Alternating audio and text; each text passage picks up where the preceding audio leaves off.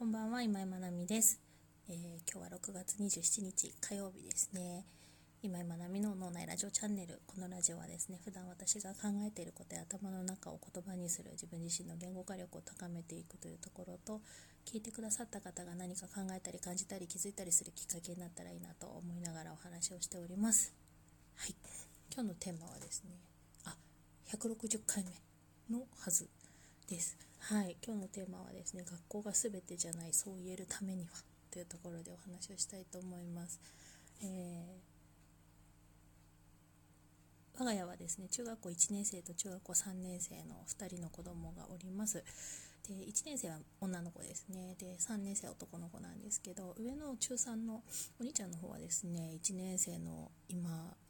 ぐらいもうちょっと前のぐらいの時期からずっと不登校が続いていて、ま、その間でも少し学校にこう足を運んだりする日はもちろんあったんですけれどもほぼほぼ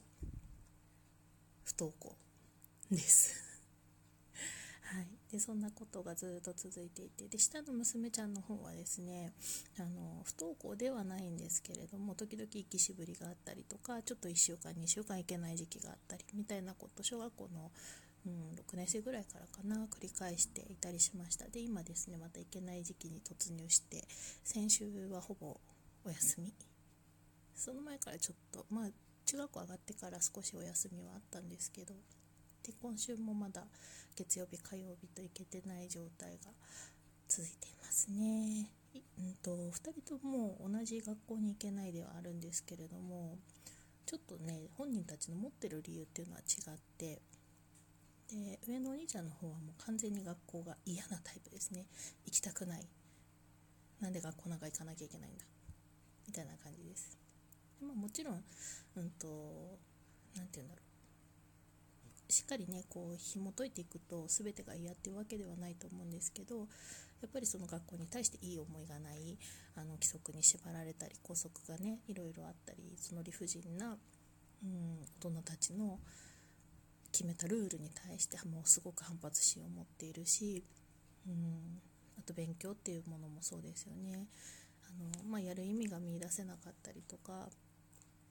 うん、あとまこの先の目標っていうのも本人がなかなか持てない中でやっぱり学校っていうことに学校という場所に行く意味がよくわからないっていうのはすごく大きいと思います。うんなのでちょっとま給食を食べに行くとか何かきっかけを作って行ったりとか、えーと、3年生になって5月に修学旅行があったので、まあ、その前後とかはねちょっと学校に前後というかその前ですね修学旅行行きたいっていうことだったのでそこに行くに向けて、ま、ちょっと班活動とか一緒に行き先の内容を決めたりとかそういうグループのあの話し合いとかもあったりするからそこはちょっと学校に足を運ぶ回数を増やしてっていう感じでやってました。で下の娘の方は、うんと、全く理由が違っていてその学校の全てが嫌っていうわけではなくってうんところどころ嫌なところがある。あの苦しいところがある。辛いところがある。っていう感じですね。だから、うんと、全ての勉強が嫌ってわけではないんだけれども例えば英語の授業がすごくあの苦痛であるとかうん。あとまあ体育もそんなに好きじゃないのでその集団で何かをやるっていうところだったりとかあとあの授業の中で行われるグループ何て言うんだろうグループで話しましょうみたいな時間とかそういうちょっとした、えーと、苦手だったりとか、うんと、彼女の中で、えーと少し何て言うんだろうな安心感を持って臨めない場面があるっていう感じですね。うん、そういうのがこう少しずつこの苦痛が重なっていって結果的にちょっと行くのが難しいなっていう状態があの今 Now ですね。はい、でそんな2人を見ていて思うところはうんもちろん学校が全てじゃないんです今日のタイトルで学校が全てじゃない学校だけが全てではないでもちろん家庭でできることもあるし例えばその心理的な安全性があまりない状態で学校に行っていても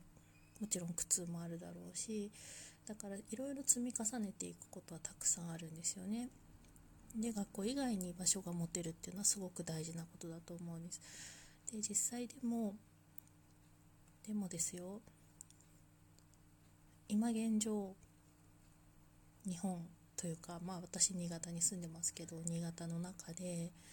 それほど学校以外で、えー、と小学生中学生が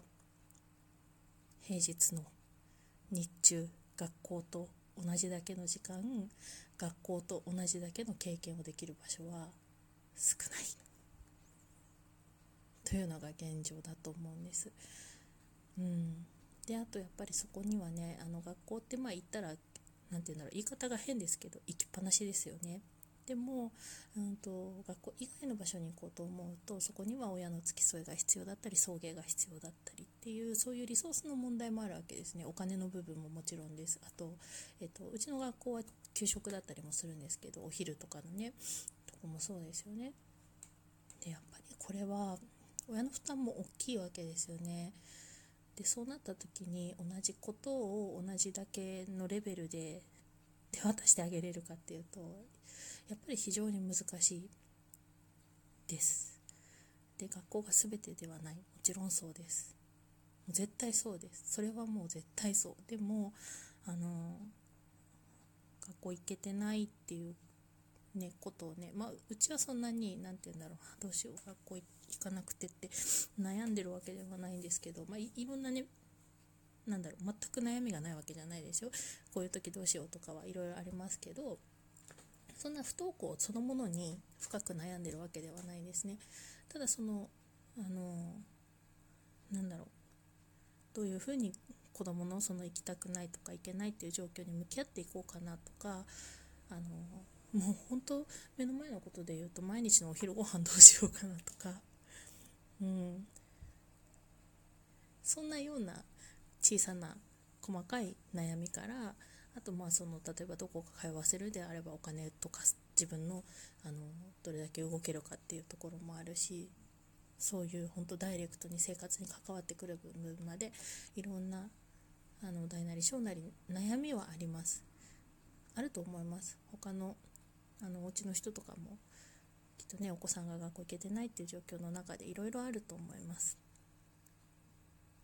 そう。で何もないわけじゃないんだけどあの何が言いたかったんだっけな？学校が全てじゃないってやっぱり何て言うんだろう。思ってはいるんだけれどもあまり軽々しく言えないなっていうのが今の正直なところです。あの前はもうちょっと軽々しく 軽々しくでもないんだけど言ってました。ママ学校だけじゃないしねって。でも今ね言えないなっていうのが自分の中でちょっと芽生えてるなっていうのを最近感じてます。うん、でもしかしたらいろんな、うん、要素があるかもしれないです例えば中学校3年生っていうと周りがこうね受験受験っていうふうにちょっとあの今後のことを考え始めるわけですね。もう早ければ中2とかももっと言えば中1とかね小学校で中学受験する子たちもいるしいろんなそういう進路みたいなところにやっぱりこう向き合わざるを得ない時期に来てるのでなおのこと思うっていうのは正直あると思いますね。これが多分1年生の時はそこまで感じなかったし2年生の時もそこまででも3年生の今夏休みこれから向かっていきますけどやっぱりちょっと時間的なところで言うとだんだんちょっと私の中で焦りが生まれてるっていうのは正直なところです。ででそうなった時にじゃあ例えばあの進学って考えた時に勉強してないわけですよもう2年以上 まともに。ま、フリースクールもちょっと通ってたりするんですけどあのそんなにがっつり勉強してきてはないのでやっぱりこの先どうかなっていうのはあります。社会とか理科とか全然やってないです。英語もほぼやってない。数学だけはちょっとフリースクールで数学をメインでやってたのでちょこちょこやってたんですけどそれ以外さっぱりなので。って思うとやっぱり学校ってすごいなって思うわけですよ。いろいろありますよ。いろんなことがありますよ。学校の教育的なシステムとか、えーと、学校の制度とかそういうところにはいろいろ思うところはありますよ。でもあの学習っていうところの学びの保障っていう部分であれば、まあ、ある程度誰でも一定の学びを得られる。ここでもうね先生の教え方とか学校のあの教育のなんていうの方針とか言い出すともうキリがないのでそこら辺はもう割愛しますよ。あの学校に行ってることで得られるものっていうのは間違いなくそこの部分は大きいなっていうのが正直なところあります。だから学校が全てじゃないよって言えるのって何て言うんだろう。ある意味そういう部分も受け入れた上で言えるかどうかってすごく大きいのかなっていうのをここ最近うん、思ってるところです。またこれが何なんだろう。何週間何ヶ月って経った時にはこの考えも変わってるかもしれないし、うん、本当に Now ですね。Now の感覚はそんな感じ、うん、ちょっとなんか私の中で不安とかこれからどうなるかなって焦りもきっとあるんだろうなって思いながら今の正直な気持ちをここにちょっと残せておけたらなというところの今日のテーマでした。はい。いろいろね悩むことはもちろんありますけどで前向きにって言って頑張りましょうっていうのもなんかちょっと負担になるかもしれないけどうん。あの一人にならないようにやっていけたらなと思います。はい。それでは素敵な夜をお過ごしください。